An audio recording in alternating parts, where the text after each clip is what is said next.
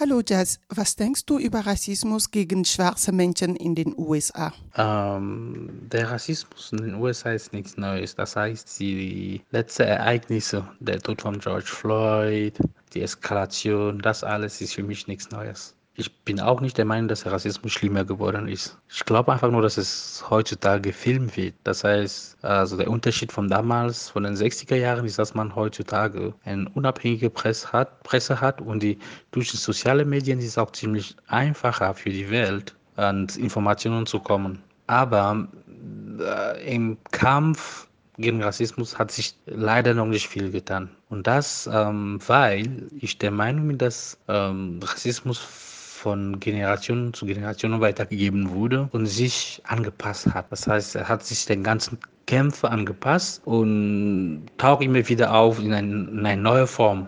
Das ist, der ist nicht mehr nicht immer so offensichtlich und nicht mehr so sichtbar wie jetzt in dem Fall von George Floyd. Der ist eher so latent. Und das, ist, das macht ihn noch gefährlicher. Also Rassismus gibt auch in Deutschland. Das ist nicht nur ein Thema von den USA, das ist nur eine Sache von den USA. Das heißt, es gibt nicht nur dort Rassismus, es gibt auch hier in Deutschland Rassismus. Und man erlebt das ähm, jeden Tag. Ähm, ich würde sogar den Rassismus hier in Deutschland als gefährlicher einschätzen, als so einstufen als das von den USA. Weil äh, in den USA sagt man, nennt man sagt, okay, Afroamerikaner. Das heißt, äh, der sieht anders aus, beziehungsweise der, sieht, der ist dunkelhäutig, aber der ist Amerikaner. In Deutschland äh, ist, der Gesellschaft, ist die Gesellschaft der Meinung, dass wer anders aussieht, ist nicht deutsch. Das heißt, es gibt keine Germano-Dings oder da, da, Das heißt, du siehst anders aus, du bist dunkelhäutig, du bist automatisch nicht deutsch.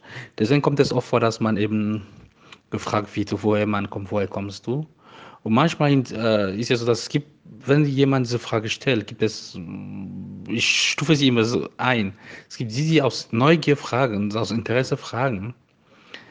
Dann gibt es äh, die, die äh, damit einfach meinen, dass du nicht hierher gehört. Das heißt, äh, woher kommst du, wann gehst du zurück und so weiter. Aber wie gesagt, es ist nicht nur eine Sache von den USA. Es ist hier präsent im Supermarkt, ist präsent in den Schulen, auch äh, in der Orientierungen in den Schulen, woher die Kinder kommen, beziehungsweise also in der Pädagogik äh, nach der Grundschule, ob jetzt ein Kind in so ein, Gesamtschule kommt oder ins Gymnasium geht, das merkt man viel. Und manchmal sogar bei, bei den Ärzten, das, ist, das macht es noch gefährlicher oder bei normalen Kontrollen von der Polizei. Das ist, das ist präsent auch in der deutschen Gesellschaft. Auch, auch wenn viele es nicht wahrhaben wollen. Was können die Leute, die betroffen sind, äh, gegen Rassismus machen? Ich glaube, im Kampf gegen Rassismus wäre Aufklärung ein Mittel.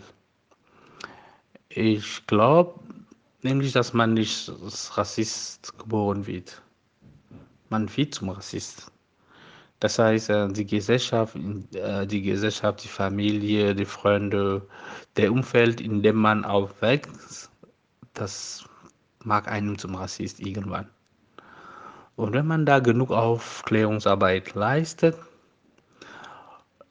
und vor allem die staatlichen Institutionen, weil heutzutage ist Rassismus sogar, so, wie man es in den USA sieht, auch systemisch und institutionell, wie man das sagt.